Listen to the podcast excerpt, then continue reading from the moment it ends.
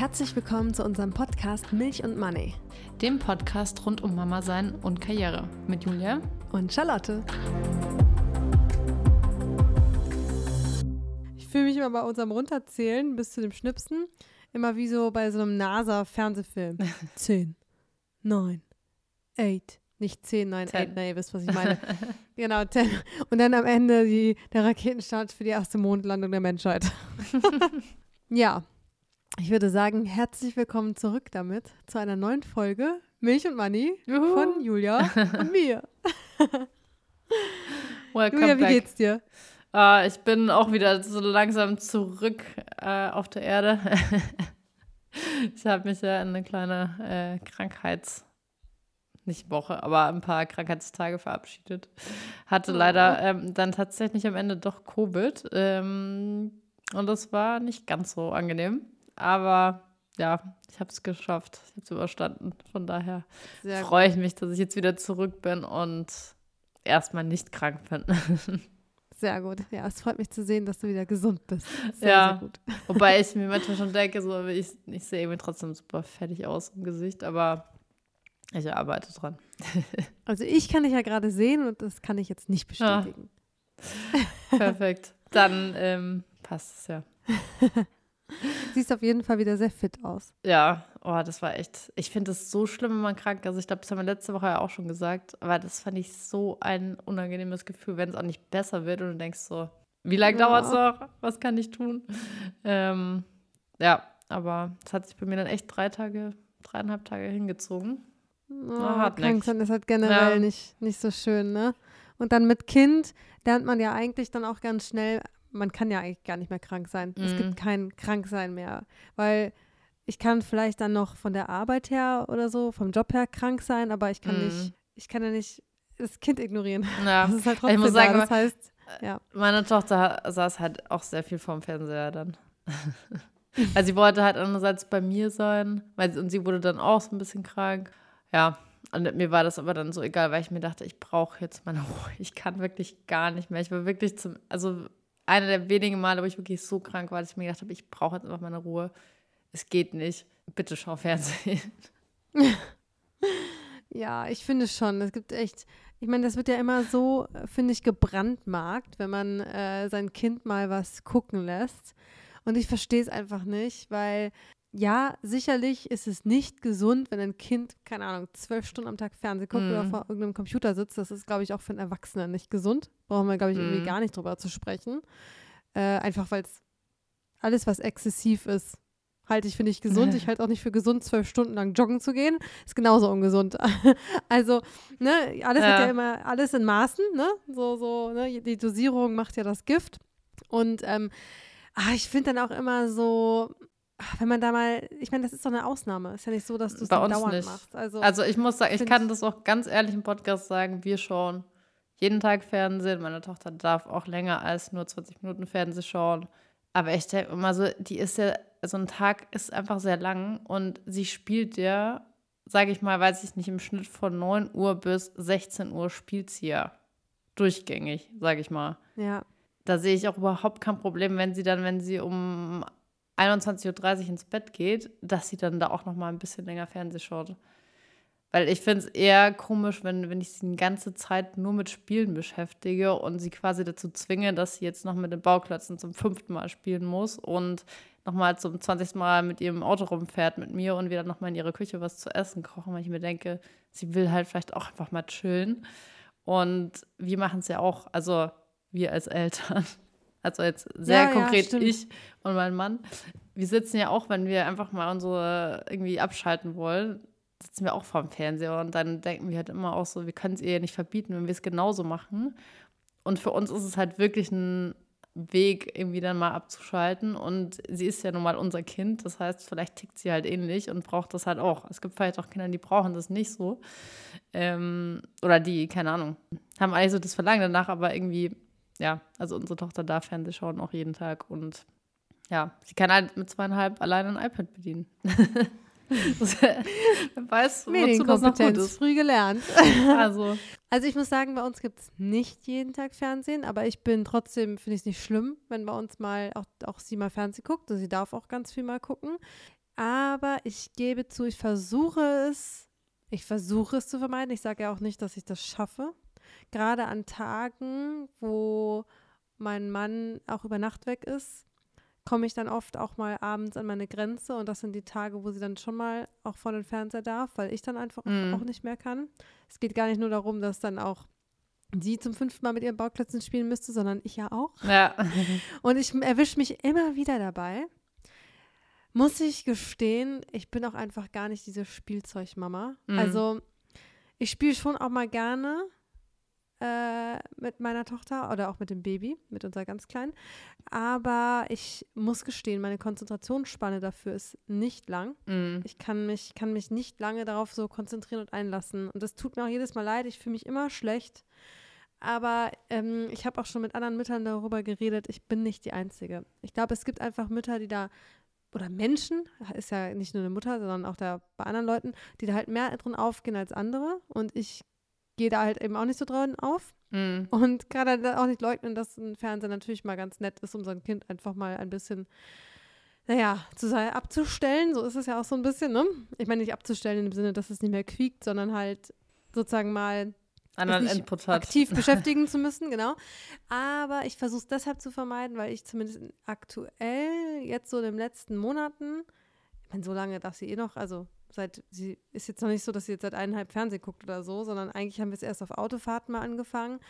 Aber ich merke halt so im Alltag, wenn wir das machen, das ist mir ehrlich gesagt fast zu anstrengend, der Zeitpunkt, den Fernseher auszumachen. Mhm. Weil bisher haben wir noch keine gute Kommunikation zusammen geschafft, dass sie versteht, dass es irgendwann halt auch einen Cut Mhm. gibt. Und wenn dieser Cut kommt, dann gibt es bei uns einen Ausraster. Also wenn ich den Fernseher ausmache, egal wie ich ihr das vorher erklärt habe, und diesen Moment oder diese Viertelstunde ausrasten, die ich dann über mich gehen lassen muss, finde ich, äh, fand ich jetzt ab und zu viel anstrengender, Mhm. als es dann doch einfach zu lassen und zum fünften Mal Bauklötze zu spielen. Das ist bei mir dann eher der Punkt, warum ich es versuche zu vermeiden, weil mir das dann es jetzt auch nicht so ist, dass sie dann Fernsehen guckt und danach total das zufriedene Mhm. Kind wäre. Sondern sie guckt dann Fernsehen und will dann mehr und mehr und mehr, ist aber dann richtig müde zum Beispiel oder fertig und dann möchte ich, dass wir baden gehen und dann ist es sehr, sehr anstrengend, dahin zu kommen. Das ist dann schon so ein Punkt, wo ich so denke, pff, dann lieber doch nicht. Ich habe jetzt in letzter Zeit mal öfter versucht, dann eher auf so Hörspiele umzuswitchen. Zum Beispiel, weil sie auch Tonybox hört. Mhm. Muss aber feststellen, bisher, was ich ganz interessant finde, sobald sie mit Kopfhörern ein Hörspiel hört, hat es am Ende, wenn ich das ausmache, den gleichen Effekt wie beim Fernsehgucken. Da kriegt sie auch mal ihren kurzen Ah. Meltdown. Von daher, ja. Also wie gesagt, ich finde es nicht schlimm, wenn man das äh, macht. Ich versuche es immer erst zu umschiffen. Ich persönlich, aber ich meine, das finde ich ist einfach halt eine Entscheidung, wie man Mhm. das machen möchte. Ich finde es, wie gesagt, überhaupt nicht schlimm, wenn sie bei euch Fernsehen guckt.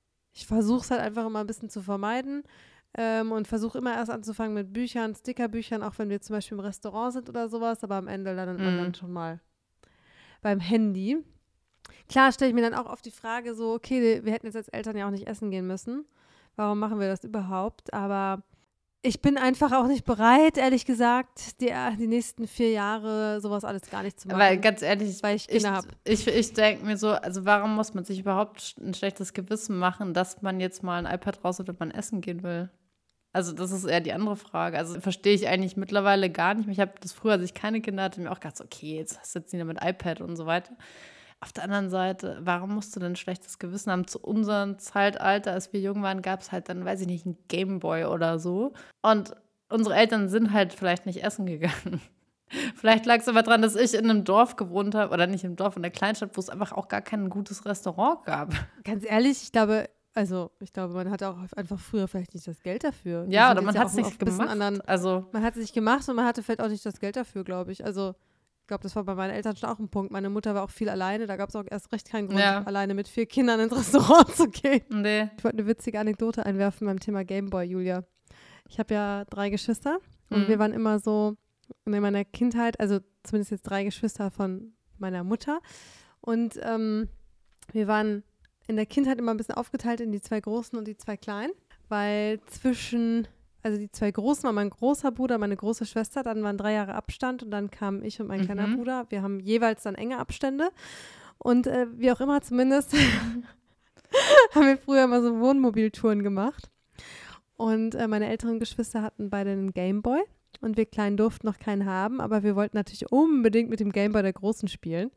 Und meine älteren Geschwister hatten scheinbar ein bisschen Ekel vor ihren kleinen Geschwistern und haben dann ihren Gameboy immer mit Klopapier umwickelt und haben dann die Knöpfe ausgeschnitten und den Bildschirm. Nee. Und dann durften wir damit spielen, damit wir sonst mit unseren Patsche-Fetthändchen nicht den Rest vom Gameboy dreckig machen.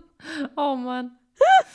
Heutzutage gibt es dafür mega. wahrscheinlich. Gameboy-Hüllen von Amazon Ja, oder genau. so. Aber diese akkurat ausgeschnittenen Hüllen aus Klopapier. Und das Lustige ist ja eigentlich im Nachhinein, total witzig ja eigentlich gedacht von meinen Geschwistern. Aber läuft eigentlich ja total ins Leere, weil die Knöpfe habe ich ja trotzdem Ja. angefasst. Aber mega, ich weiß auch ganz genau, wie ich immer im Wohnmobil saß mit diesem mit Klopapier umhüllten Gameboy und damit spielen durfte. Ach, herrlich. Bin ich mal gespannt, was sich bei uns die Große für die Kleine ausdenkt, um, ihre Spielzeug, um ihr Spielzeug zu schützen. Genau, ähm, ja. Wolltest du sonst noch was sagen? Nee, es war Zu nicht so deinem richtig. Ich wollte eigentlich auch eher äh, sagen, wir sind schon sehr tief irgendwie, nicht tief, aber wir sind irgendwie so eingestiegen, ohne dass wir jetzt einen richtigen Recap gemacht haben. Äh, deswegen. Dabei wollte ich noch einen Genau, machen. deswegen wollte ich jetzt sagen, ähm, du hast bestimmt auch ein bisschen was zu erzählen. Ja, weil wir haben am Wochenende, oh, am Wochenende äh, unsere kleine Tochter getauft in meiner Heimat Detmold, wo meine Eltern noch wohnen.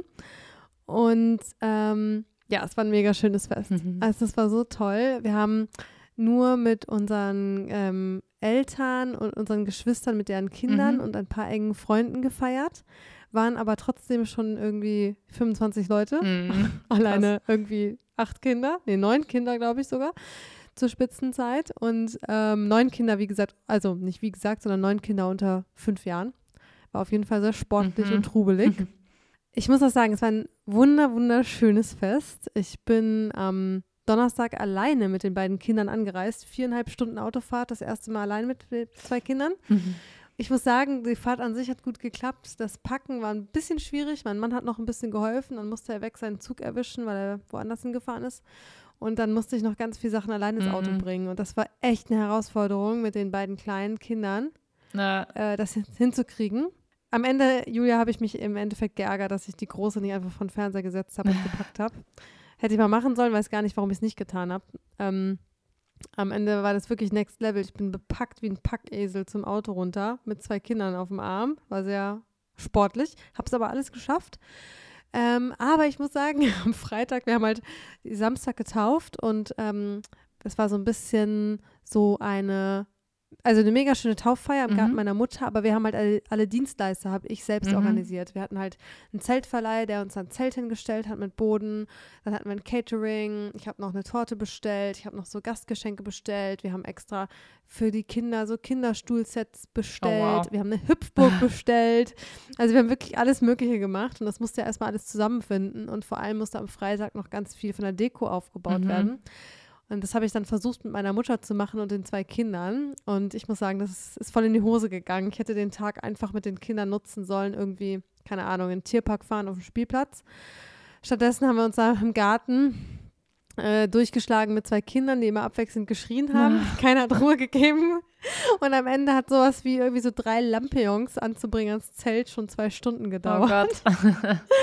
Ich war dem Abend so fertig. Also, huh, ich war echt froh, als meine Geschwister angereist sind und auch später mein Mann und dann alle noch mit tatkräftig bis in die Nacht hinein geholfen haben vorzubereiten, wie zum Beispiel auch noch den Blumenschmuck machen und so. Ja, ähm, ich habe da nämlich immer ganz konkrete Mhm. Vorstellungen und bin ein kleiner Perfektionist. Aber zumindest ist, nein, es ist wunderschön geworden. Wir haben am Samstag dann eine ganz, ganz tolle Taufe erst in der Kirche gehabt, die war wunderschön und hatten dann ein unfassbar tolles Tauffest, hatten ja auch wahnsinniges Wetter. Ja, das irgendwie Wetter war richtig 25 gut, ja. Grad, mitten im September und Ja. strahlende Sonne. Also wir hatten einen richtig perfekten Gartentag. Es hat so Spaß gemacht. Mhm. Ähm, ja, hätte ich auch mir nie träumen lassen. Ich hatte immer, in meiner Vorstellung habe ich damit kalkuliert 10 Grad und Regen, damit Mhm. ich äh, nur Ja. positiv überrascht werden kann. genau, das war echt gut. Also die Taufe hat so Spaß gemacht. Jetzt ist die Kleine schon getauft und Cool. irgendwie schon ganz groß. Aber warum Und, macht ihr das ähm, mit der Taufe, wenn ich fragen darf? Wir haben unsere Tochter nicht getauft, weil wir im Prinzip eigentlich nichts mehr mit der Kirche zu tun haben. Also wir haben zwar kirchlich geheiratet, aber uns dann irgendwie so gefragt, okay, was verbindet uns eigentlich mit der Kirche? Und dann so festgestellt, eigentlich nicht so viel. Deswegen haben wir jetzt unsere Tochter auch gar nicht getauft. Seid ihr denn so gläubig oder ist das was, weil es einfach irgendwie dazugehört, dass man das macht?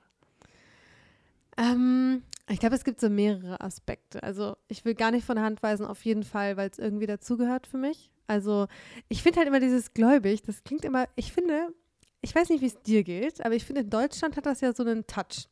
Wenn man irgendwie sagt, man ist so gläubig, dann ist man gleich so komisch. finde ich.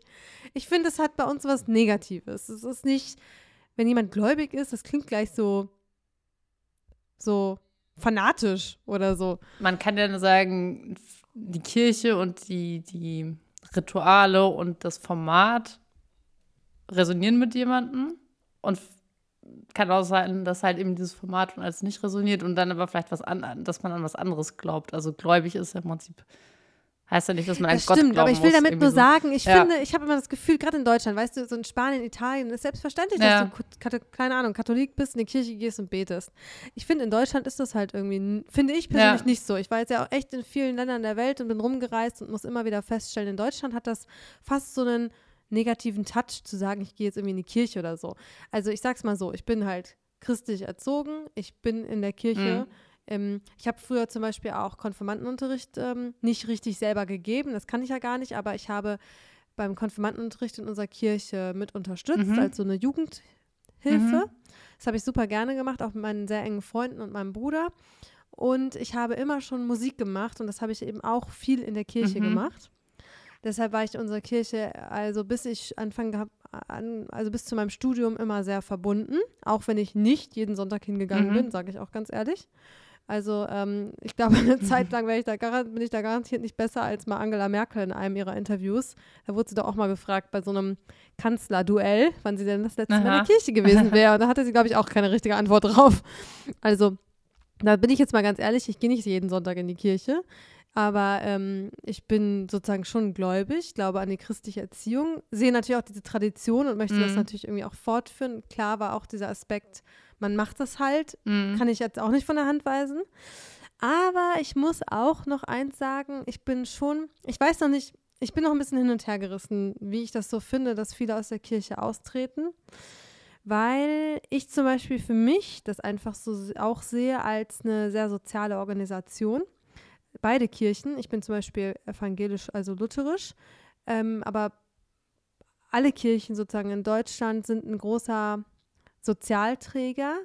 Ähm, alleine durch sowas wie ähm, soziale Hilfsprojekte, die die haben, nicht nur in Deutschland selbst, sondern auch weltweit. Aber zum Beispiel auch Kitas in Deutschland werden dadurch ja gefördert, Krankenhäuser, Altenpflegeheime. Das ist, glaube ich, für Deutschland an sich wichtig, aber auch weltweit sind äh, sozusagen die Kirchen ja auch super aktiv äh, mit ihren Hilfsorganisationen. Und deshalb sehe ich sozusagen meinen Beitrag, den ich mit der Steuer zahle, auch als eine Art Spendentätigkeit und soziale Hilfe an. Und ich wüsste auch genau, wenn ich aus der Kirche austrete, würde ich nicht den gleichen Betrag in solche Organisationen spenden.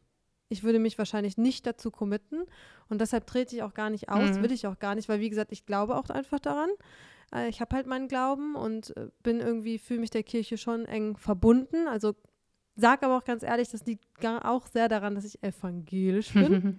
Ich habe mich sehr viel mit Religion auseinandergesetzt. Ich habe zum Beispiel Religion äh, als, L äh, als Abi-Fach gehabt. Ach krass. Nicht als LK, aber Abi-Fach.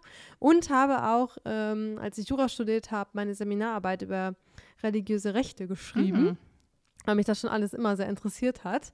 Das heißt, ich habe mich schon ein bisschen mit Glauben, Kirchen und auch, was dahinter steckt, ein bisschen auseinandergesetzt und würde zum Beispiel, wenn ich jetzt katholisch wäre, da mehr mit hadern. so von der Institution her. Ich sage ja, Ja. nicht, dass die Ja. evangelische total frei ist von der Vergangenheit, aber ähm, sie ist für mich noch Ja. tragbarer. ja. Aber egal, wir wollen ja gar nicht jetzt hier in sowas hier reingeraten. Oh Gott, was für Ausschweifungen wir heute machen. Wir kommen überhaupt nicht zu unserem Thema. Aber ja, genau, wen es interessiert, also wie gesagt, ich finde, es ist irgendwie, für mich ist es auch zum Beispiel mein wichtigen Beitrag, den ich da auch an die Gesellschaft dann Mhm. leiste, dass ich halt auch äh, meine Kirchensteuer leiste. Und da bin ich sogar ein bisschen stolz drauf und ähm, denke ganz oft, wenn mir jemand erzählt, er tritt aus, frage ich mich immer, und bringst du dann das Gleiche trotzdem wieder in die Gesellschaft zurück auf andere Art? Weiß ich nicht. Wahrscheinlich die wenigsten werden das tun. Also ich sage mal, in Geldleistung werden die wenigsten das gleiche Geld spenden. Ja. Ja. So viel dazu. ja, das heißt, Recap haben wir damit umfänglich ein Deep Dive Recap in zwei Themen. Medienkompetenz von Kindern und, nee, gar nicht Medi Medienkonsum und äh, und Glaube. Kirche. Passt richtig gut zusammen. Ähm, ja, wir haben ja heute noch ein kleines Thema mitgebracht. Jetzt müssen wir was einwerfen. Hm? Ich habe übrigens auch ein Tauflied selber geschrieben und gesungen oh. in der Kirche. okay, weiter geht's. Werbung. Heute möchten wir euch im Podcast erstmals Werbung vorstellen. Und zwar von Duna, das Licky Trike. Vielen von euch könnte Duna ein Begriff sein, denn sie haben die erste Babyschale mit Rädern auf den Markt gebracht, die man quasi aus dem Auto heraus wie einen Kinderwagen benutzen kann. Aber Duna hat auch das Licky Trike rausgebracht, ein sehr kompaktes Dreirad. Das kann man nämlich zusammenfalten und mit einem Rucksack gleich herumtragen. Es ist also super mobil und passt wirklich überall rein. Wir durften in den letzten Monaten dieses Trike oder dieses Dreirad benutzen und testen. Und äh, es ist wirklich fast nicht mehr aus dem Alltag herauszudenken. Wir benutzen das so oft und es macht so viel Spaß. Es gibt erst die Funktion, dass das Kind sozusagen noch nicht selber tritt, sondern erstmal die, fest, die Füße auf einem festen Stand hat und man mit einer Lenkstange lenken kann und schieben kann. Und mittlerweile sind wir so weit, dass wir die Funktion nutzen, dass meine große Tochter selber tritt und selber lenkt aber ich muss im Berliner Stadtverkehr mit der Lenkstange ab und zu noch eingreifen. Es gibt ein Sonnensegel, was jetzt im Sommer wirklich super war und dann auch noch eine kleine Gepäcktasche. Also uns macht es wirklich viel Spaß, damit unterwegs zu sein. Ich kann euch das sehr ans Herz legen und empfehlen. Werbung Ende. Ja, wir haben ein kleines Thema mitgebracht, wo wir uns dachten, das lässt sich vielleicht ganz gut verknüpfen mit äh, unserem Interview von letzter Woche. Da haben wir ja schon gehört, dass äh, es scheinbar äh, so kurz vor der Geburt bei vielen Paaren Themen gibt, die noch äh, irgendwie besprochen werden müssen oder besprochen werden sollen. Und dann haben wir uns jetzt heute auch mal gedacht, wir nehmen das einfach mal als Aufhänger sozusagen für unser heutiges Thema und wollen auch noch mal auflisten, was wir denn denken oder was wir aus unserer Erfahrung sagen können, was Sinn macht vor der Geburt, gemeinsam mit dem Partner zu besprechen oder der Partnerin, aber Richtig. in unserem Fall dem Partner. ja, genau. Ich glaube, wir, wir, wir haben darüber schon mal eine Folge gemacht und wir haben das Thema auch schon ganz oft in unseren Folgen angerissen. Mhm. Aber ähm, Nee, das heißt, wir haben es in einer Folge noch nicht ganz konkret, also wir haben noch nie so eine Folge nur konkret dazu gemacht. Mhm. Deshalb finde ich es gut, dass wir es machen. Und ich ja. fand ein Auslöser war für mich heute auch nochmal, ich war beim Friseur und aber mit meiner Friseurin, die schwanger ist, darüber gesprochen. Und die ah. hat mir so von so ein paar Punkten erzählt, die sie jetzt vor dem ersten Kind mit ihrem Partner besprochen hat. Und das fand ich ganz interessant. Ähm, weil es hat mich erinnert daran, was ich vor meiner, vor dem, meinem ersten Kind mit meinem Partner ein bisschen besprochen habe. Dann daran, was ist dann eigentlich daraus geworden. Und ähm, weil wir uns jetzt definitiv mit zweitem Kind auch jetzt in einer Phase befinden, in der wir ganz, ganz dringenden Gesprächsbedarf haben, wie das alles weitergeht. Weil mhm. ein zweites Kind stellt dann einfach doch nochmal alles auf den Kopf und erfordert einfach nochmal noch mal mehr, dass sich beide Elternteile hinsetzen und mhm. gemeinsam überlegen, wie soll das jetzt alles weitergehen? Wie soll mhm. das in Zukunft unser Alltag aussehen, unsere Organisation, damit alle irgendwie eine, damit eine, ja, gute Grundzufriedenheit bei allen herrscht. also sehr diplomatisch ausgedrückt. Hast du mich erwischt. also ein zweites Kind erfordert auf jeden Fall nochmal mehr Organisation. Ich habe zum Beispiel einfach jetzt mit meinem Mann festgestellt, und wir werden uns auch dazu zusammensetzen. Und zwar, warte mal, mhm. heute ist mhm. Mittwoch. Wir haben am Freitag Hochzeitstag. Ah. Und ich habe mir eine neue, etwas Neues gewünscht. Ich habe mir gewünscht, dass wir einmal im Monat jetzt einen Parent Day machen unter der Woche zu einem Zeitpunkt, wo die Kinder betreut sind. Hm. Bei dem kleinen Also Baby gilt das jetzt noch nicht ganz. sitzen. Ja, Mhm. wenigstens einen halben, weil am Wochenende klappt das halt einfach nicht. Und Mhm. irgendwie so eine Date Night abends, da sind wir müde und haben keine Lust mehr. Deshalb Ja. habe ich mir gewünscht für so einen Vormittag. Und ich, ähm, beruflich, ne, das ist dann natürlich auch toll, weil dass wir das irgendwie bei uns, ich bin ja noch nicht wieder im Job zurück, aber dass wir das einrichten können ähm, oder versuchen, dass wir uns dann mal wirklich einen Vormittag im Monat für uns mal Zeit nehmen unter der Woche, ohne die Mhm. Kinder, mit quasi Kraft am Vormittag, Mhm. uns um uns zu kümmern und unsere Themen. Also ich arbeite dann auch mal lieber an einem Sonntag, wenn ich mal wieder im Job zurück bin, weil ich kann meine Arbeit so ein bisschen verteilen, äh, Mhm. um das dann möglich zu machen. Weil an einem Sonntag sich als Paar zusammenzusetzen, zu zweit und sowas zu bereden, klappt eh nicht. Ja, kann ich mir vorstellen.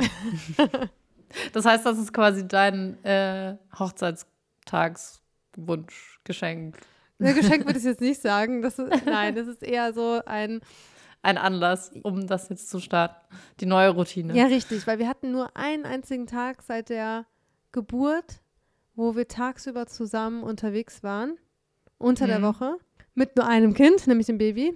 Und das haben wir so genossen, ich habe das sehr genossen, dass ich gesagt habe, das, das brauchen wir, das müssen wir uns einbauen, sonst gehen wir irgendwann auf den Zahnfleisch. Mhm. Weil irgendwann braucht man auch mal als, auch in der Partnerschaft mal wieder Zeit füreinander und die wird einfach mit, mit, mit mehreren Kindern nicht mehr Ja. sondern immer weniger. aber ähm, genau, aber kommen wir nochmal zurück, wie man bis dahin überhaupt kommt. wir wollten ja so ein bisschen darüber sprechen, genau, was man sich so vor so einer Geburt, worüber man sich so auseinandersetzen sollte oder auch nach der Geburt mit den Erwartungshaltungen. Mit der Rollenverteidigung, Verteidigung, sage ich schon, Rollenverteilung, mit der. Gleichberechtigung, Rollenverteidigung. Wie würde das dann aussehen? Aber ein bisschen ist es auch eine Rollenverteidigung. ja. Das kann man schon gar nicht, gar nicht Erstmal so eine falsch. Rollenfindung und dann eine Verteidigung. genau. Und ähm, naja, ganz viele Aspekte, ne? Ich glaube, wir haben ja so ein paar Stichpunkte vorgesammelt. Was ist sowas mit der Kinderbetreuung, Kita-Eingewöhnung, Kinderkrankentage? Was ist mit finanziellen Aspekten? Was ist mit Kosten, Ausgaben für Freizeit, für Shopping, für was ist mit der Rente? Was ist eigentlich auch mit sowas wie Ehevertrag? Ja, das spielt da so ein ganz bisschen auch rein. Oder mit Testament? Auch nicht Mhm. unwichtig, ehrlich gesagt. Gar nicht unwichtig. Ja, Erwartungshaltung untereinander, das sind jetzt alles Themen, die wir einmal anreißen wollen. Ich glaube, ich habe gerade, äh, als du es vorgelesen hast, zugehört und ich dachte mir, ich glaube, wir haben nur über so finanzielle Themen gesprochen. Ja. Aber auch nur eher so von aus dem Blickwinkel, so quasi, ja, wie machen wir das dann irgendwie, wenn jetzt das Gehalt auf der einen Seite eher wegbricht und äh, nur so ein bisschen Elterngeld reinkommt und äh, wer dann wie viel quasi äh, auf unser gemeinsames Konto schiebt und wer dann wie viel noch übrig hat auf zu seiner privaten Verfügung. Das war so das Einzige, was wir, glaube ich, besprochen haben. Alles andere haben wir nicht besprochen. Krass. Gar nicht?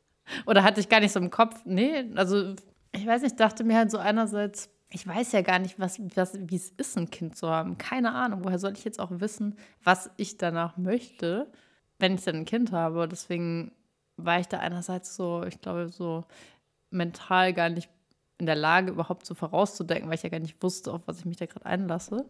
Und auf der anderen Seite war ich, glaube ich, einfach auch so in dem Arbeitsfirma-Strudel, dass dass da halt einfach jetzt auch gar kein großes, okay, und ich bin jetzt raus und du arbeitest und wir haben unser sicheres Einkommen und so weiter. Das gab es halt auch nicht. Deswegen war das irgendwie so ein, ja, wir schauen halt, wie es läuft, wir schauen, wie es in der Firma läuft, wir schauen, wie es mit dem Baby läuft und dann schauen wir, was gebraucht wird. Und wenn gearbeitet werden muss, dann wird gearbeitet. und jeder arbeitet dann so viel, wie es nötig ist und so weiter. Also da gab es irgendwie nicht so eine, nee, kein, kein richtiges Gespräch. Aber ich glaube, weil wir einfach das gar nicht vorhersehen konnten, eben aus mehreren Ebenen, was das jetzt bedeutet und wie das nächste Jahr für uns aussieht oder das Jahr, in dem unsere Tochter zur Welt kommt. Also in diesem Jahr ist auch so viel passiert. Das, das wussten wir gar nicht. Aber ich meine, es ist ja auch gar nicht, auch gar es nicht ist ja auch gar nicht, also schlimm finde ich, wenn man nicht alle Aspekte jetzt direkt vor der Geburt fertig geklärt hat. Kann man ja im Prinzip auch gar nicht, hast du ja auch Mhm. recht, haben wir auch nicht so gemacht. Aber was dann vielleicht eher schon wichtig ist, sich laufend darüber Gedanken zu machen. Ich glaube, dass das schon wichtig ist. Mhm. Aber sich vorher, sich hinzusetzen und sich klar zu werden, welche Rolle sollte im Idealfall jeder übernehmen, was stellt sich jeder im Idealfall vor und wie kommen wir dahin, dass Mhm. alle am Ende zufrieden sind. Ich glaube schon, dass es sehr viel Sinn macht, sich da vorher mal drüber Gedanken zu machen. Wir haben das auch gemacht. Mhm. Ich kann aber auch schon mal sagen, dass sich das in der Realität nicht so wiedergespiegelt hat. Leider in vielen Aspekten. Das ist dann immer so ein laufender Prozess, wo man immer wieder dann zusammenfinden muss und immer wieder daran arbeiten muss, dass sich Dinge vielleicht dann irgendwie anders verändern. Mhm. Ich glaube, das Schwierigste ist, finde ich zumindest, bei den Erwartungshaltungen auch dem anderen zuzuhören. Ich meine, das geht so ein bisschen auch in diese Folge, die wir letzte Woche hatten mit dem Partnerschaftscoaching. Man Mhm. muss sich schon auch, und das fällt mir, sage ich ganz ehrlich, nicht so leicht, halt eben zurücknehmen und halt auch die andere Seite sich anhören und auch hören, was da die Erwartungshaltung ist und halt eben auch mal vielleicht an sich selbst arbeiten. Ich sage ganz ehrlich, Mhm. fällt mir immer schwer, weil ich natürlich immer denke, dass ich recht habe. Und es fällt mir dann schwer zu akzeptieren, dass vielleicht auch mal wer anderes recht haben könnte. Aber ich glaube, das ist zum Beispiel ganz.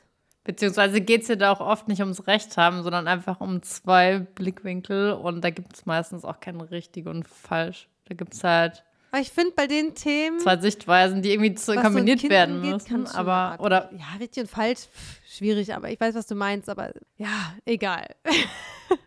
Kommen wir so ein bisschen drauf. egal. Aber ich finde zum Beispiel, diesen finanziellen Aspekt sollte man sich unbedingt vorher drüber Gedanken machen. Weil das kommt, geht ja Mhm. einher mit dem Thema, wer geht so in Elternzeit wie lange. Und ähm, das sollte, wenn man das, also so, da sollte man schon irgendwie versuchen, eine Art Ausgleich zu finden. Zumindest muss man an so Themen auch wie Rente denken.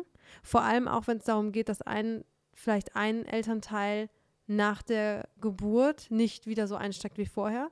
Wenn man zum Beispiel vorher Teilzeit gearbeitet, äh, Vollzeit gearbeitet hat und dann in Teilzeit zurückgeht oder Mhm. wie auch immer. Also da muss es dann irgendwie auch einen, finde ich, muss man da auch sich ein bisschen Gedanken dazu machen, wie man sowas ausgleichen kann, dass einer eben seine, ja, Manpower für die Kinder hergibt.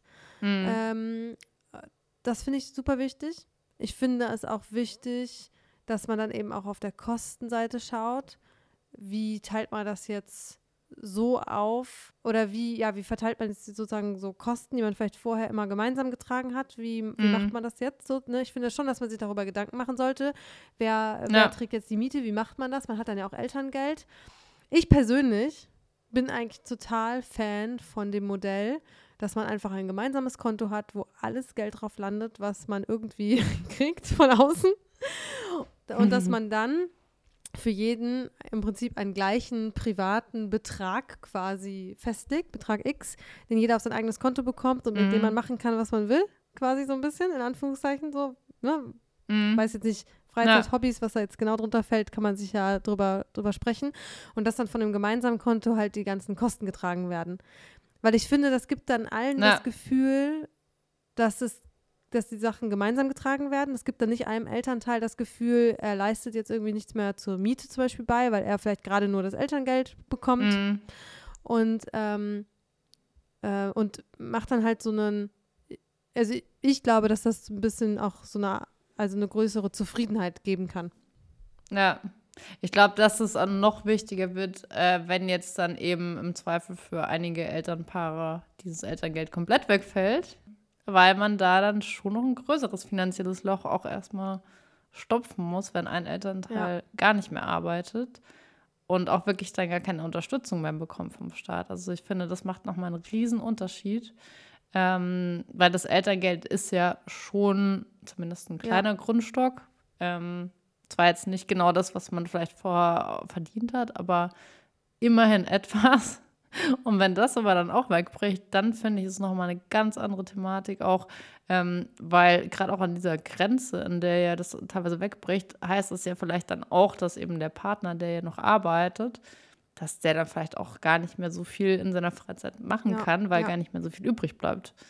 Ähm, und ich glaube, das sind dann Thematiken, die dann wiederum ganz andere Folgen mit sich ziehen, wenn es auf einmal nicht nur heißt, okay, es ist nur eine Frage von, ähm, wir bedienen uns alle aus dem gleichen Topf, aber wenn der Topf nicht groß genug ist, um eine Miete zu bezahlen mit nur einem Gehalt, dann äh, muss man sich halt nochmal klar werden, okay, wie kriegen wir das dann hin, dass wir, dass wir trotzdem vielleicht nicht alles aufgeben müssen, aber dass wir Klar, halt auch genau, darüber muss man sich natürlich auch bekommen. Gedanken machen. Muss man irgendwie was anspannen vorher? Woher, muss man vielleicht an seine Reserven rangehen oder weiß ich nicht wie, ne? Da muss man sich natürlich, also ist auf jeden Fall wichtig, sich darüber Gedanken Mhm. zu machen.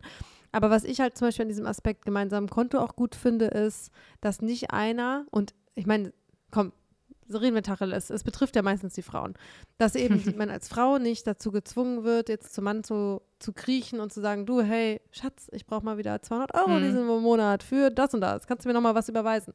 Weil das ist irgendwie auch unangenehm, Mhm. das macht man nicht gern und das, das sollte keiner tun müssen. Ja. Und deshalb finde ich, aber ich, vielleicht hast du ja auch noch andere coole Ideen, wie ihr das macht oder so, finde ich jetzt so bisher sowas wie ein gemeinsames Konto eine der besten Lösungen. Vielleicht gibt es ja noch bessere oder andere. Hm. Also ich glaube, so, ja, die, die du gesagt hast, ich glaube, dass es auch die, der bessere Weg ist. Ähm, wir haben das aktuell noch nicht so und ähm, äh, hatten das damals auch nicht so, aber es ist natürlich immer diese Diskussion von, gerade wenn du jetzt sagst, jeder bekommt sein Gehalt auf sein persönliches Konto ausgezahlt und dann musst du wieder davon was auf ein gemeinsames Konto schieben, da hast du dann immer diese Verrechnung, okay, wie viel schiebt man dann jetzt rüber, wie viel behält man und so weiter. Und dann zahlt der eine vielleicht noch, weiß ich nicht, die Versicherung von seinem Konto und so weiter. Das ist einfach super ah, kompliziert. Von daher vereinfacht es, glaube ich, einiges, wenn man einfach vielleicht sagt, Gehalt wird automatisch auf dieses gemeinsame Konto überwiesen. Davon kann man dann auch wirklich alles andere bezahlen. Und wenn jemand, äh, dass man jedem so ein bisschen so quasi privates Geld zur Verfügung stellt, wo auch keiner dann irgendwie die Kontobewegung sieht und sich jeder gönnen kann, was er möchte, ähm, dass man das eher dann halt nochmal rüberschiebt. Ich glaube, das ist Ja, ja ich finde es Psychologisch, auch, äh, ich, ich finde es auch vom psychologischen Aspekt ganz gut. Und vor allem fördert das ja auch einfach, finde ich, auch nochmal dieses, dieses Statement von, wir sind eine Familie. Weil sonst dieses so, also ich kenne auch viele, äh, Mhm. viele, die noch ganz, ganz dieses getrennte Kontenmodell haben und auch dann verheiratet sind und Kinder haben und dann fragt man sich ja eigentlich schon, ja, also ne, man kann sich schon die Frage stellen, warum ist es dann bei diesem Geldthema dann plötzlich alles getrennt, so als ob man nicht verheiratet wäre, als ob man keine gemeinsamen Kinder hätte. Warum ist es Ja. da nicht was Gemeinsames? Warum ist das plötzlich noch so ein schwieriges Thema, obwohl man so eng eigentlich ja schon beieinander ist? Aber ich muss auch sagen, für mich war das sehr lang schwierig, dieser Fakt, so, hey, ähm, ich bekomme jetzt gerade dieses Kind äh, und ich bin auch erstmal so in Elternzeit und ich habe gerade eigentlich keinen Plan, wie ich für mich alleine ähm, mein sicheres Geld, sag ich mal, erwirtschaften kann und mir meinen Lebensstandard erhalten kann. Und das war für mich so ein bisschen, hat sich ein bisschen bedrohlich angefühlt, weil ich mir dachte, so, ich möchte einfach nicht das Gefühl haben, mein Leben funktioniert jetzt in Anführungszeichen nur, weil wir ein Familienkonstrukt haben und weil wir einen Mann haben, der viel Geld verdient und eine Frau, die zu Hause bleibt beim Kind. Ich dachte mir, ich will immer so diese, diesen Beweis haben oder die Sicherheit haben, dass dieses System auch funktioniert, wenn man erstmal separat denkt und das im Zweifel halt noch besser wird, wenn man als Familie denkt und gemeinsam irgendwie das Einkommen teilt. Aber ich konnte, ich wollte irgendwie das nicht akzeptieren, dass, dass das scheinbar der beste Weg ist und dass quasi, wenn du eben, ja, wenn du dann irgendwie keine funktionierende Familie hast oder die, die Familie auseinandergeht, Mhm. dass du dann eigentlich immer irgendwie einen Nachteil hast. Und, wir, und auch so diese, ja, dieser Punkt, für den wir wahrscheinlich alle, würde ich mal, oder viele Frauen in unserer Generation arbeiten, dass man sagt, man will unabhängig sein, man will einfach diese Sicherheit haben. Theoretisch kann man alles alleine schaffen. Das war bei mir so der, die harte, härteste Erkenntnis, dass es irgendwie, egal wie ich es hin und her gerechnet habe, es ging nicht. Es kam eigentlich immer darauf hinaus, nein, alleine Funktioniert das nicht so, ne? rechnet sich das einfach nicht. Es funktioniert nicht. Und äh, das fand ich irgendwie echt schwer, ähm, Ja. ja, irgendwie dann akzeptieren zu müssen.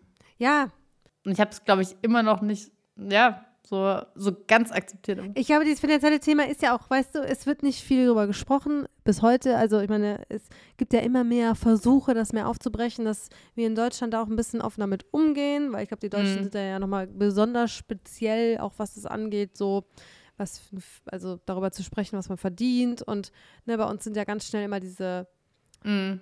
äh, Neiddebatte kommt da ja immer ganz schnell hoch, überall. Und ähm, naja, aber wie gesagt, ich glaube, dass es äh, super wichtig ist, vor der Geburt über solche Themen zu sprechen. Und ich meine, es ist auch völlig legitim und ich glaube, das ist ja auch, Mhm. ich kenne auch bei den meisten Paaren ist es zum Beispiel so, dass auch die Frau zum Beispiel sich um sowas wie Kleidung kümmert um die Kinder, für die Kinder und das zum Beispiel aber auch gerne macht. Aber auch das ist ja auch kostenintensiv. Ich meine, Mhm. kennst du ja auch, äh, wir haben jetzt aus der Familie nicht so viele Klamotten für unsere Große, weil es einfach kein anderes Mädchen sozusagen gibt Mhm. jetzt in der Familie. Es sind alles Jungs, die vor ihr geboren wurden. Und äh, da wird schon untereinander Mhm. alles weitergegeben. Und ähm, ich meine, man muss ja gefühlt für so ein Kind, nicht nur gefühlt, man muss ja dauernd so eine neue Gar- Garderobe auch anlegen. Ne? Und zum Beispiel, ich mache das halt auch gerne, aber ähm, Ja. Auch das sind ja auch Kosten und da muss man natürlich auch immer untereinander absprechen, wer trägt die dann eigentlich und sowas alles, ne? Und wenn man dann halt gleich sagt, also da sind wir zum Beispiel auch noch nicht Mhm. hingekommen, aber das müssen wir unbedingt, daran will ich noch arbeiten, sage ich jetzt hier mal so ganz offen. Ich möchte gerne bei uns noch mehr festlegen, so Budgets für die Kinder. So, das ist zum Mhm. Beispiel so ein Kleidungsbudget für ein Jahr, das ist ein, das ist so ein Mhm. Budget für Spielzeuganschaffung oder Geschenke für ein Jahr.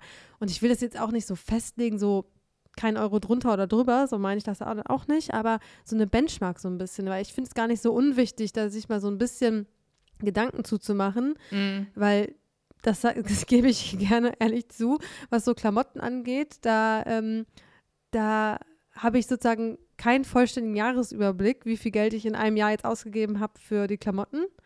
Äh, und da könnte man Mhm. bestimmt aber auch ein bisschen optimieren, weil ähm, Mhm.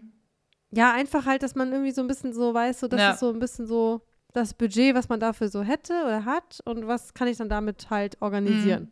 Es hört sich an wie so eine Kleinigkeit, aber ich Mhm. Ja. finde die gar nicht so unwichtig.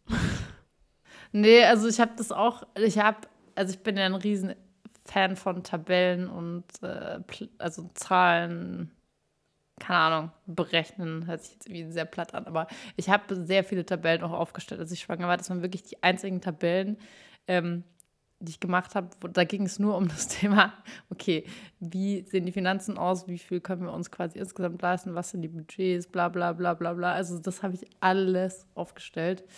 Ähm, ja, in der Praxis dann in der Nachhaltung von das ist Budget versus das sind die echten Ausgaben, war ich dann nicht ganz so, äh, nicht ganz äh, so am Start, aber das habe ich rauf und runter und auch mehrmals dann im Nachhinein, okay, und was bedeutet, was bedeutet das? Als ich dann auch wieder Gehalt verdient habe und so weiter, aber ja, Ja, also ja, auf jeden Fall ein wichtiger Aspekt, worüber man sich mal so ein bisschen Gedanken machen könnte. Und ich finde, das ist der, eigentlich der erste Aspekt, bei dem du auch sofort halt äh, einen Impact merkst. Also ich finde, bei so anderen Themen vielleicht, das kommt so schleichend oder dann so im Laufe, wenn du dann das Kind auch schon hast. Ähm, aber das Geldthema ist ja eigentlich von fast Tag eins relevant. Weil Ja, ja, richtig. Wenn der Mutterschutz vorbei äh, ist, jetzt, dann ja, irgendwann hast du das Thema. geht. Ne? Und wenn nicht, hat man es ja trotzdem, weil es gibt in Deutschland im Prinzip ja keine Betreuung unter einem Ja. Jahr in der öffentlichen Einrichtung. Das heißt, da, wenn man unter einem Jahr in den Beruf einsteigt, muss man Mhm. das privat organisieren, so wie wir beide das jeweils über Nannies gemacht haben. Die sind dann ja auch nicht umsonst. Da muss man sich natürlich auch ein bisschen so Mhm. durchkalkulieren.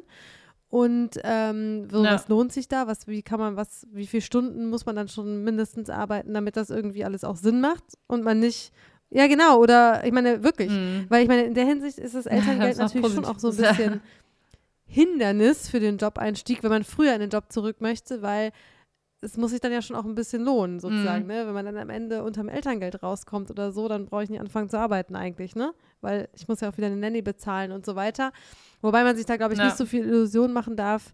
Ein Gehalt wird schon immer sehr angekratzt, wenn man privat Kinderbetreuung zahlt.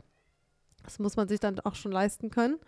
Und natürlich auch, äh, unabhängig dann davon, ich meine, in Berlin haben wir Ja. jetzt sozusagen das Glück, dass die kind Kita umsonst ist, in Anführungszeichen umsonst. Ne? Es wird halt anders umgelagert, aber man muss nicht als Eltern das direkt quasi jetzt zahlen. Mhm. Ja, ja. Wie mein Bruder am Wochenende so treffend meinte, das zahlen halt Bayern und Baden-Württemberg durch den Länderfinanzausgleich. Die zahlen unsere, früher, unsere freien Kita-Plätze. Und ähm, in anderen Bundesländern, ich glaube in allen anderen, zahlt man ja echt viel Geld, ne? Das ist richtig viel, was man da teilweise zahlen muss. Ich habe jetzt zum Beispiel auch aus Österreich gehört, für so einen Platz irgendwie 800 Mhm. Euro. Ich glaube jetzt bei meinem Bruder, weil ich will nichts Falsches sagen, war das irgendwie sowas Richtung 500, 600 Euro im Monat. Ich meine, das fällt auch nicht vom Himmel, ne? Das muss man sich schon alles mal durchkalkulieren und Gedanken zu machen. ja. Ja, also auf jeden Fall finanzieller Aspekt so ultra wichtig. Number one. Wobei, weiß ich jetzt gar nicht, Ja. auf Number one stehen mehrere Sachen. Number ja, aber ich one. finde gleichzeitig steht ja auch da auch Rollenverteilung. also für mich war es Number wichtig. one. Was soll die Rollenverteilung sein? Wie stellen sich das alle vor. Also ich vermisse bis heute, sage ich ganz ehrlich und offen. Oh Gott, ich handel mir hier was ein. Ähm, ich vermisse bis heute die Frage von meinem Mann. Schatz, machst du dann, du machst deine Elternzeit nach der Geburt? Oder und, und ich kann weiterarbeiten? Also, mich hat das nie einer gefragt. Sondern irgendwie rutscht man da als Frau und ja, es sind halt einfach nur mal wirklich die Frauen. Ja. Ich sehe es doch auch in meinem Freundeskreis, brauchen wir nicht hin und her zu reden. Ich bin keine Ausnahme, ich bin die Regel. Das wird, die Regel ist, dass die Frauen in Elternzeit gehen. Wegen auch ja diesem Thema Stillen am Anfang. Vor allem. Und ähm, Mhm. aber trotzdem hat mich eigentlich nie einer gefragt. Es gab nie diesen, also bei uns gab es nie diesen Sit-Down sozusagen vor der Geburt. So, Na, was ist passiert eigentlich ab dem Moment, wo dieses Kind auf der Welt ist, mit unserer Rollenverteilung so, ne? Das wurde einfach so, hat sich so in Anführungszeichen natürlich ergeben. ja, aber eigentlich auch so ein Ergeben, mit dem man vielleicht ja auch nicht immer dann durchgehend zufrieden ist. Ähm, und dass ich, wo ich mich halt schon so ein bisschen gegen wehre, dass man das einfach so selbstverständlich da so hinlaufen lässt. Ich finde, ja, ich bin die Mutter und ja, ich möchte mein Kind stillen. Trotzdem kann mich jemand fragen, ob ich bereit bin, die Elternzeit zu nehmen. aber glaubst du nicht, dass dann so ein Gespräch äh, schon stattfinden müsste, bevor man überhaupt schwanger wird? Sogar am besten, ganz ehrlich. Weil sogar am besten. theoretisch ist es ja, äh, ist es ja eigentlich auch, also je nachdem, wie wichtig einem das ist, dass man einen Konsens findet, kann es ja auch eine Entscheidung sein, ob man dann gemeinsam ein Kind möchte oder nicht. Ja, super wichtig. Ehrlich gesagt, in der zweiten Schwangerschaft war ich auch bei einem Thema ein bisschen fuchsig, sage ich mal, bei uns in einer Beziehung. Ähm, beziehungsweise ist ja kein Beziehungsthema, aber die Schwangerschaft erfordert ja, dass man als Frau Mhm. echt oft Mhm. irgendwo hinlatschen muss. Hebamme, Arzt. Also ich meine, gefühlt bist du ja irgendwie jede Woche für ein, zwei Stunden irgendwo unterwegs. In, je nach Stadt, wo man wohnt, bedeutet Mhm. das auch ultralange Wege, um da hinzukommen zu diesen Terminen. Und ähm, das muss man ja auch noch, wenn man dann immer noch gerade arbeitet und jetzt nicht irgendwie das in Anführungszeichen Vergnügen einer Berufsunfähigkeit hat.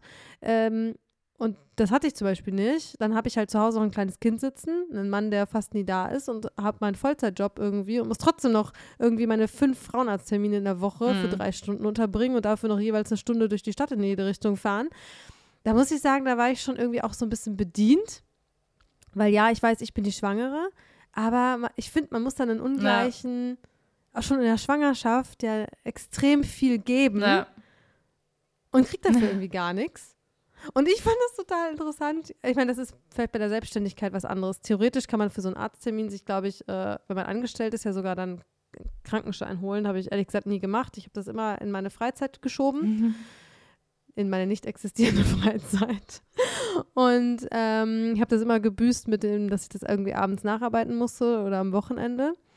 Aber ich fand den Gedanken ganz interessant von meiner Friseurin, die dann gesagt hat, nö, das muss mir dann mein Partner finanziell ausgleichen.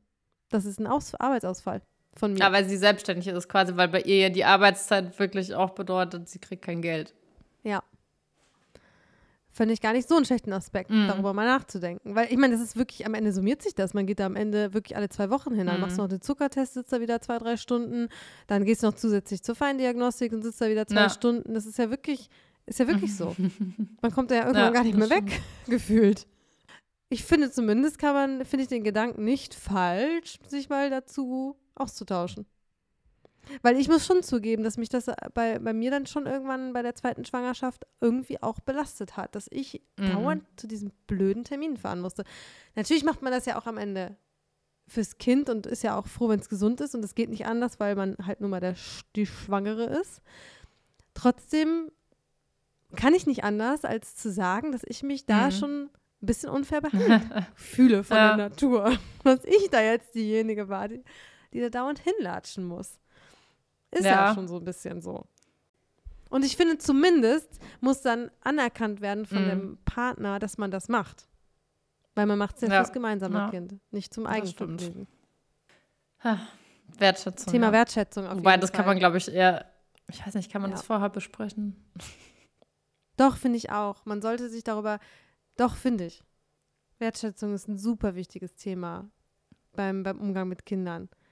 Oder ja auch bei, wenn du mal später Mhm. jemanden pflegen würdest oder so. Da gibt es doch eigentlich so einen, so einen Begriff, der das irgendwie cooler sagt. Wie nennt man das nochmal mit der Wertschätzung? Mm, Fällt mir jetzt gerade nicht ein. weiß gerade nicht, was du meinst. So ein englischer Begriff mal wieder. Ähm. Aber mir fällt da gar nicht ein, der durch die sozialen Medien kursiert.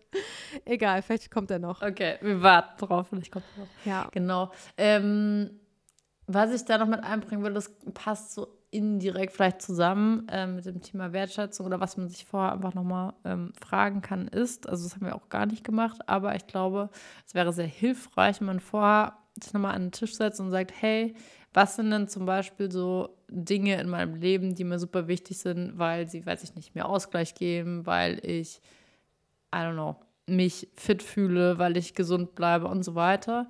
Ähm, und sich dann einfach zu überlegen, hey, lass uns doch diese Dinge auch gemeinsam uns einräumen und aber auch nicht vergessen, dass wir das beide brauchen, damit wir dann eben mit einem Kind auch noch funktionsfähig sind und nicht komplett zugrunde gehen. Also zum Beispiel, wenn jetzt jemand, ein Partner sagt, hey, ich brauche dreimal die Woche Sport, das brauche ich einfach. Ähm, und der andere sagt, ich muss zweimal die Woche mich alleine mit Freundinnen treffen, brauche ich als Ausgleich, dass man halt einfach das so klarstellt und sagt, okay, das sind so quasi die äh, kleinen Oasen oder die Auszeiten, die man sich halt äh, wünscht. Und dann kann man da, glaube ich, auch nochmal ganz anders mit umgehen, wenn man weiß, dass das halt auch wichtig ist, ähm, damit dann das gemeinsame Miteinander auch besser funktioniert. Und dass es dann nicht so wirkt, so, ah, jetzt wirst du schon wieder weg und äh, wieso und ich will aber auch weg. Und dass es dann eher in so einem Kampf ausartet, so wer darf jetzt weg. Äh, ich glaube, wenn da einfach ein anderes Verständnis auch da ist, warum denn jetzt jemand weg möchte und dass es nichts damit zu tun hat, dass jemand flüchtet, sondern dass es halt einfach auch ein Ausgleich ist, den man braucht, ähm, glaube ich, ist es super hilfreich. Und sich eben vor allen Dingen auch accountable zu halten. Weil das habe ich jetzt auch gemerkt, äh, oder merkt wahrscheinlich jeder mit Kindern, ist es halt auch super einfach, dass du irgendwelche Dinge, die du vielleicht davor gemacht hast, dann irgendwo auf dem Weg verlierst und plötzlich nur noch in deinem Strudel drin mhm. bist und gar nicht mehr rauskommst. Deswegen glaube ich, hilft es, wenn man sich da auch gegenseitig so ein bisschen pusht, sich diese Dinge einzuräumen. Aber, Julia, ich frage dich, und in diesem Podcast wollen wir nur die reine Wahrheit und Ehrlichkeit haben.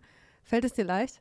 Fällt es dir leicht, wenn dein Mann kommt nach einem langen Arbeitstag und dann sagt, so, tschüss, ich bin wieder weg, ich gehe zum Sport. Mm, solange ich das auch machen kann, finde ich es in Ordnung. Also wir, wir haben halt mittlerweile feste, ähm, oder ich, mein Mann trainiert gerade auch sehr viel wieder und er hat halt feste Tage und Zeiten, wo er zum Sport geht und da weiß ich halt, dass er dahin geht. Deswegen rechne ich gar nicht, dass er damit nach Hause mhm. kommt. Und ähm, dadurch, dass wir jetzt auch vielleicht ein Au-pair haben, vielleicht nimmt das auch so ein bisschen Stress raus, weil es halt auch nicht heißt, wenn er weg ist, dann kann ich nicht weg. Also theoretisch kann ich ja, mhm. wenn ich möchte, kann ich mir das ja mit dem Au-pair auch so organisieren, dass ich auch weg kann. Und ich habe halt auf der anderen Seite auch mir bisher jetzt nur einen festen Termin die Woche genommen, aber ich könnte theoretisch auch noch mehr nehmen. Ich habe es halt für mich einfach erstmal nur so wenig, sage ich mal, geschafft, für mich selber accountable zu halten. Aber da sage ich dann halt mittlerweile so, hey, das ist mein Termin und der steht im Kalender und ähm, da gibt es auch erstmal keinen irgendwie kein dran vorbei. Also das ist mein Abend und da rechne ich dann damit, wenn ich ja. keine Info bekomme, dass dann auch mein Mann zu Hause ist.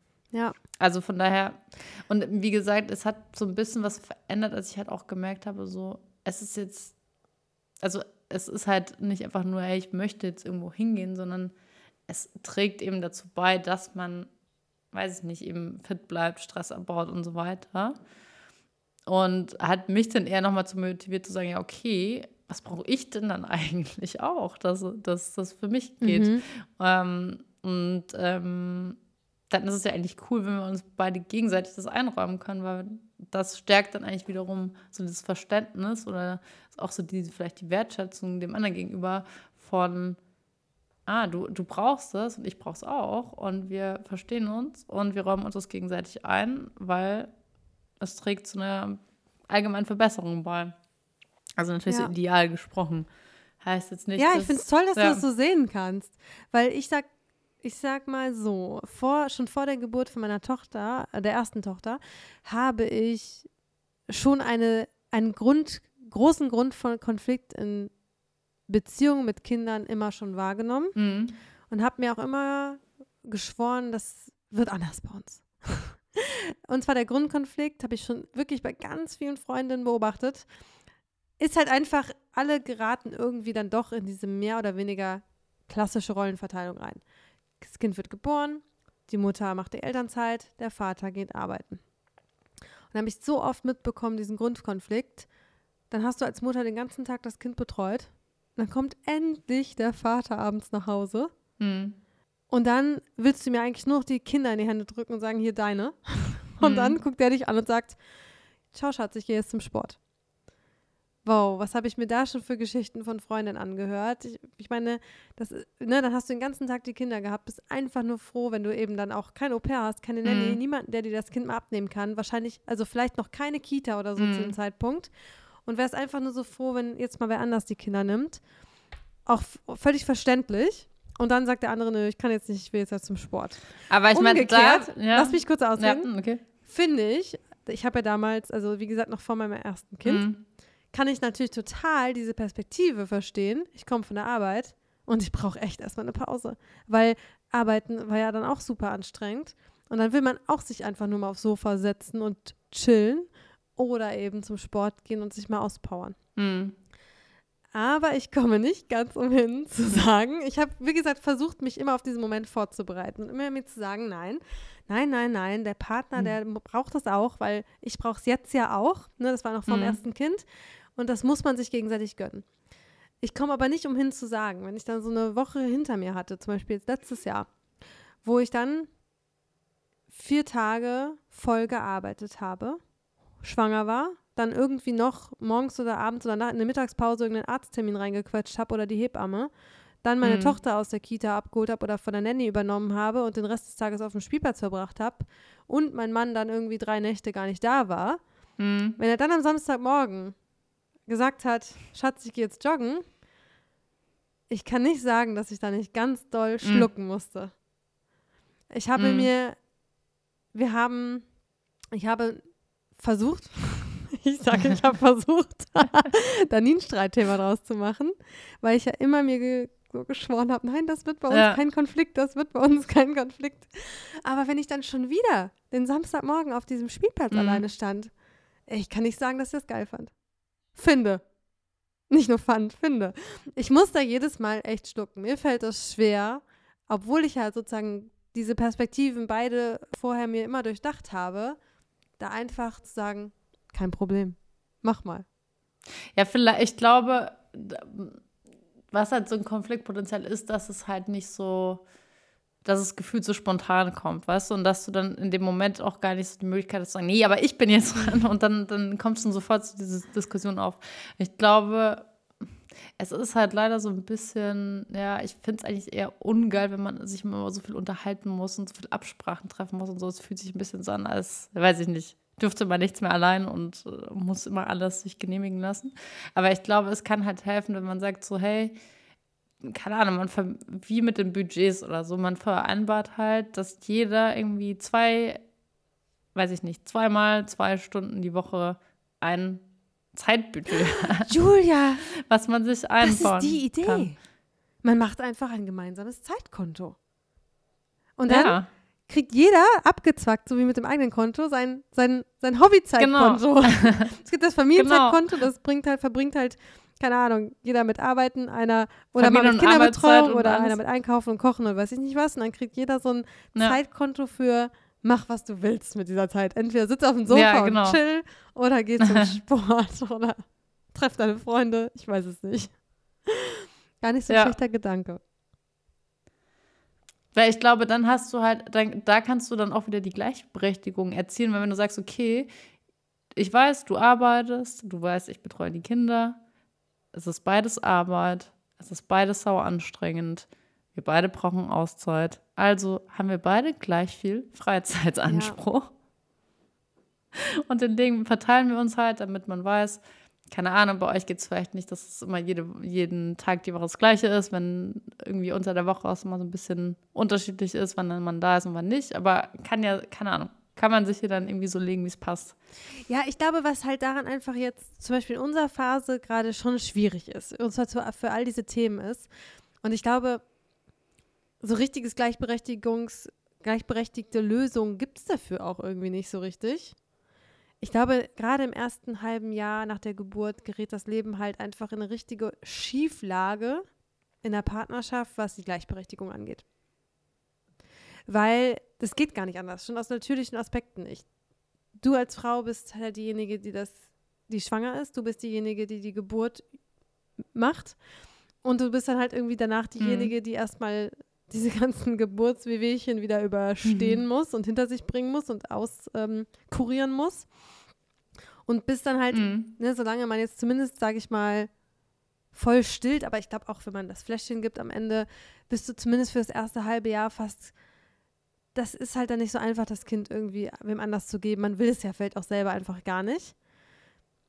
Trotzdem mhm. ist es, glaube ich, vielleicht muss man einfach offener darüber reden, dass gerade das erste halbe Jahr nun mal, das, das, das, da gibt es keine, da kann man nicht 50-50 machen. Das geht nicht. Da muss man sich vielleicht auch nochmal darüber bewusst sein. Und dann sind nämlich auch diese Sportthemen, weißt du, es ist ja auch nicht so, man, ich, ach, keine Ahnung, warum komme ich jetzt schon wieder auf dieses Thema? Weil ich, glaube ich, gerade keinen Sport mache und das im letzten halben Jahr auch kaum machen konnte. Ich habe den Rückbildungskurs gemacht und das war's, ne? Ich kann halt nicht Samstagmorgen sagen, ich gehe joggen. Ich habe ja letztens berichtet, wir haben Familiensport wieder eingeführt, aber ja, wahrscheinlich muss ich mir jetzt auch mal meine Zeit wieder erkämpfen.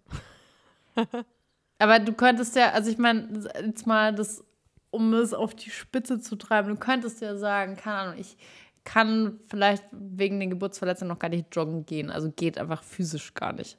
Aber ich möchte halt irgendwas machen, wo ich das Gefühl habe, ich tue meinem Körper was Gutes. Dann mache ich halt, weiß nicht, Yoga. Das kannst du von zu Hause machen, du kannst einen Online-Kurs machen. Du kannst in der Zeit deinem Mann, vielleicht dauert es eine halbe Stunde, so eine Yoga-Session. Dann kannst du diese Zeit deinem Mann dein kleines Baby geben. Das kann man ja vielleicht auch ein bisschen spontan halten, wenn es gerade gestillt wird und dann schläft es erstmal am Anfang.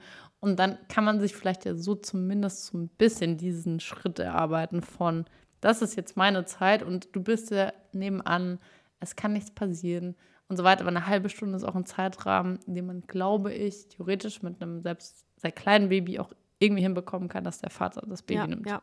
Wenn das Kind gerade Nein, auf jeden ist. Fall. Ja, es sind also die vielleicht sind so die kleinen Also auf jeden Fall sollte man sich vorher über all sowas Gedanken machen und man muss sich laufend darüber Gedanken machen. Und ich glaube, noch ein ganz wichtiges Thema ist, was ich eben doch schon mal angerissen hatte zum Hochzeitstag, ist halt, das sollte kein Hochzeitstag geschenkt bleiben, mhm. sondern wir hatten uns immer vorgenommen, schon vor der Geburt unserer ersten Tochter einmal im Monat Date Night. Wie oft haben wir das durchgehalten? Ich glaube, das haben wir mhm. in den letzten zweieinhalb Jahren genau zweimal gemacht. Ehrlich gesagt auch immer aus so einem schlechten Gewissen heraus, obwohl die Kinder oder das Kind dann abends schläft, haben wir es irgendwie nicht mehr übers Herz gebracht, jetzt das Haus zu verlassen und schon wieder eine mhm. Nanny zu engagieren oder auch am Wochenende fiel uns das super schwer, unsere mhm. Nanny einzusetzen, weil dann war das Kind ja schon so viel fremdbetreut unter der Woche. Mhm haben wir irgendwie nicht übers Herz gebracht. Mhm. Deshalb ist jetzt ja auch sozusagen mein, meine Forderung, aber die haben wir ja auch jetzt gemeinsam besprochen, dass wir jetzt diesen ja. Elterntag im Monat machen, unter der Woche. Kann man natürlich jetzt auch nicht in jeder Berufsgruppe einfach sich so einrichten, aber ähm, wir wollen das jetzt versuchen oder wenigstens halt eben ein halber Tag, mhm. um diesem allen vorzubeugen, diesem, diesem Problem irgendwie, man hat dann abends keine Betreuung ja. oder man ist abends dann doch zu müde, weil das kann einem eigentlich am Vormittag nicht so passieren. Oder zum Beispiel auch vorzubeugen, klingt bescheuert, aber manchmal macht man das ja auch gerne. Ich gehe schon auch mal gerne shoppen. Und ähm, das macht am Samstag mit zwei Kindern zusammen keinen Spaß. Oder man geht, ja, ich, vielleicht auch einfach mal in der Mittagssonne mal ja. zusammen essen und das eben nicht immer nur am Wochenende mit zwei krähenden Kindern zu probieren. All solche Themen. Also ich glaube, das ist halt super wichtig mhm. und auch gerade halt diese Zeit sich dann zu nehmen als Eltern, um dann zum Beispiel eben laufend halt über diese weiteren Themen zu sprechen. Also im Prinzip haben wir das eigentlich mal gemacht, dass wir uns einmal die Woche besprochen haben am Sonntag, wie sieht die Woche aus und äh, wie teilen wir das alles auf. Und irgendwie ist das so gerade durch diese Geburt und diese ganze Umwälzung total mhm. verloren gegangen bei uns. Vielleicht ja auch aus diesem Motto heraus, naja, du einer ist ja eh in Elternzeit, also ich. Und dann ist es ja irgendwie auch egal, da muss man dann nichts besprechen ja. und organisieren. Aber muss man halt eben doch, weil wir haben ja, ja. Noch, wir haben ja einfach zwei Kinder, die muss man organisieren. Und ich glaube, da müssen wir wieder an unseren mhm. Organisationstag arbeiten, den wir früher so, den haben wir wirklich streng eingehalten, den Sonntag zu besprechen oder am Wochenende, wie die Woche aussieht. Und was bei uns ehrlich gesagt mhm. noch auf der Liste steht, dieses Gespräch, Julia, das hatten wir mal durch so ein Interview hier im Podcast ist noch das Thema Kinderkrankentage. Wer ist eigentlich, weißt du, da hatten, da hatten wir doch mal einen Interviewgast, da ging es doch um das Thema ne, Kinderkrankentage oder wer ist so Notfall, Notfallkontakt. Ja, das war Anais. Genau, stimmt, bei Anais war das in, dem, in, dem, in der, in der Inter Interviewfolge. Ähm, und das ist auch nochmal ein Aspekt, zum Beispiel, da möchte ich auch nochmal ran. Weil wenn ich wieder in den Job einsteige, finde ich das nicht unwichtig. Wer ist eigentlich, Mhm. wer, wer muss eigentlich dann mal zurückstecken? Weil tendenziell, wie gesagt, Mhm. sehe ich in meinem ganzen Freundeskreis so, und du hast es selber jetzt ja im Prinzip auch wieder berichtet von deiner Tochter, machen es dann am Ende doch immer die Mütter. Aber warum eigentlich? Wegen dem Geld. Ja, aber zumindest ne, kann man ja sowas auch mal ansprechen und, und schauen, ne? Ja. Weil ich bin ja zum Beispiel schon auch Fan davon. Das schaffen wir auch nicht, weil natürlich äh, spielen Finanzen am Ende immer eine Rolle. Aber ich finde, auch wenn man dann Kinder zusammen hat, darf nicht nur immer der finanzielle Aspekt der sein, der das Zünglein an der Waage ist.